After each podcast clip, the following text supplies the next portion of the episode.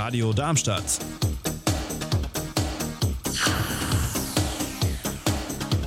Radadadada.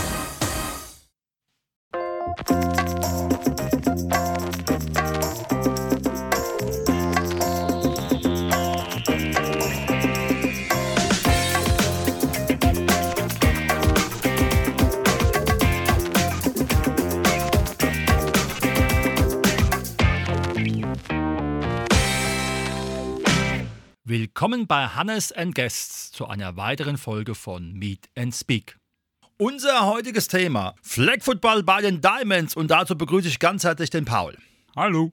Paul, erstmal, wie bist du zum Flag Football gekommen? Zum Flag Football bin ich gekommen tatsächlich einfach nur durch Social Media. Also ich spiele ja auch äh, American Football bei den Darmstadt Diamonds und da wurde mal auf Instagram ein kleines Video vom Flag Football gezeigt und da habe ich mir dann, ich habe es gesehen und mir gedacht, Mensch, das, das kriege ich auch hin. Und dann habe ich die Jungs angefragt und äh, war beim nächsten Training dabei. Nun ist ja Flag Football die ohne Kontakt-Variante zum American Football. Was für Gründe gibt es zu sagen, ich lasse die Sache mit dem Kontakt weg und konzentriere mich eher auf den Spieler oder die Spielerin mit der Flagge? Also wir haben ganz viele Leute bei uns im Team, die tatsächlich einfach gesagt haben, ich gehe beim American Football zu schnell kaputt. Es kommt schnell zu Verletzungen beim Tackle Football, eben durch den großen Körperkontakt. Und wenn man halt den Sport mag, aber die Verletzungen nicht oder die, die Schmerzen beim Kontakt, dann sagt man sich halt gerne mal, gut, dann mache ich es halt ohne Körperkontakt. Wobei ganz ohne ist es ja auch nicht. Wo siehst du auch besonders für unsere Hörerinnen und Hörer den Unterschied, den wesentlichen Unterschied zu American Football im Rahmen von Flag Football und natürlich auch den Regeln im Flag Football? Also, du hast es ja gerade schon gesagt, Flag Football hat wenig bis keinen Körperkontakt. Also Leute, die ein wenig Angst davor haben, dass es äh, schmerzt, weil das wird es tun beim Tackle Football, die haben da einfach diese Sicherheit, dass alles, was es an Körperkontakt eigentlich geben sollte, ist, dass dir jemand äh, die Flagge vom Gürtel zieht, die man trägt. Das, das ist so der Unterschied. Und die Teams sind kleiner. Äh, es gibt dieses Blocking nicht, was es beim Tackle Football gibt. Also jeder Spieler läuft auch es ist äh, sehr athletisch. Ich würde sagen, athletischer als Tackle Football. Im Tackle Football gibt es ja die, die O-Line, die einfach nur, einfach nur dafür sorgt, dass keiner den Quarterback kaputt macht. Und das gibt es halt im, im Flag Football nicht. Da läuft jeder eine Route. Im mhm. besten Fall.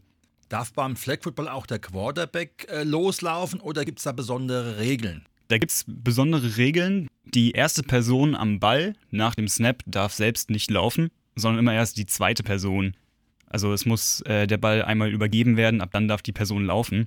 Was macht für dich weiterhin das Flag Football so spannend? Weil die Spielzüge sind ja ähnlich, aber es sind ja nur 5 gegen 5 auf dem Feld. Und natürlich, wie groß ist das Feld? Das Feld ist 2 mal 25 Yards. Also ein Yard ist ein bisschen weniger als ein Meter, ich glaube 93 Zentimeter. Mit einem guten Sprint kann man da auch mal ein paar Sekunden runter. Und was im Flag Football halt so toll ist, gerade also wir bei den Diamonds spielen größtenteils eigentlich nur Fun-Turniere, also Spaßturniere. Da geht es um eigentlich nichts, außer den coolen Pokal am Ende. Es kann jeder mitmachen. Also unser Jüngster in der Senior-Flag-Mannschaft ist 19 und unser Ältester ist, ich glaube, 48. Also da gibt es alles. Wir haben auch schon gegen Teams gespielt, die hatten, ich glaube, eine Zwölfjährige dabei. Männer und Frauen auch gemischt. Also es kann auch jeder einfach ins Team dazukommen. Wir haben auch zwei Frauen momentan. Ja, also ich denke, es ist einfach äh, inklusiver Flag Football. Mhm. Und äh, einfacher zu lernen, finde ich auch. Du hast ja eben schon ein bisschen was vom Regelwerk erklärt. Wie sieht es aus bei der Spielzeit? Ist die dann auch unterschiedlich, wenn es eher so Fun-Turniere sind? Und die Größe kann man ja dann ungefähr, sag ich mal, wie so ein halbes Fußballfeld sehen. Ist das ja. dann so? Ja, das ist ungefähr ein halbes Fußballfeld. Tackle Football wird äh, viermal 15 Minuten gespielt. Ähm, also die Quarter, wie man es kennt, das gibt es beim Flag Football an, an sich so nicht. Ähm, es kommt immer drauf an, was für ein Turnier man spielt. Also bei uns der Heiner Bowl, der immer rund ums Heinerfest irgendwo stattfindet, der wird gespielt zweimal 15 Minuten mit Clock Management. Also dass die Uhr anhält, wenn der Ball auf den Boden fällt. Ähm, war jetzt allerdings auch das einzige Turnier, was ich mit Clock Management gespielt habe. Ansonsten waren es bisher immer zweimal 10 Minuten und die Uhr läuft einfach. Mhm. Wenn man jetzt beim Football das Ziel hat, den Ball in die gegnerische Endzone zu bringen, hat man ja beim American Football verschiedene Versuchsformen Also es gibt das Laufspiel, es gibt das Passspiel. Ist es beim Flag Football genauso angelegt? Ja, das ist an sich, an sich noch dieselbe Sportart, nur halt ohne, dass man sich gegenseitig über den Haufen läuft. Mhm. Und ist es dann auch so, dass äh, man genügend Versuche hat, um da hinzukommen? Wie ist es da Genau. aufgebaut? Das ist so der ganz große Unterschied, finde ich. Es gibt nur ein First Down, was man erreichen kann. Man hat immer vier Versuche. Einmal vier Versuche, um über die Mittellinie zu kommen und dann vier Versuche für den Touchdown. Und gibt es dann, wenn es Richtung Endzone geht, auch nochmal spezielle Bestimmungen, um die Verletzungsgefahr zu verringern?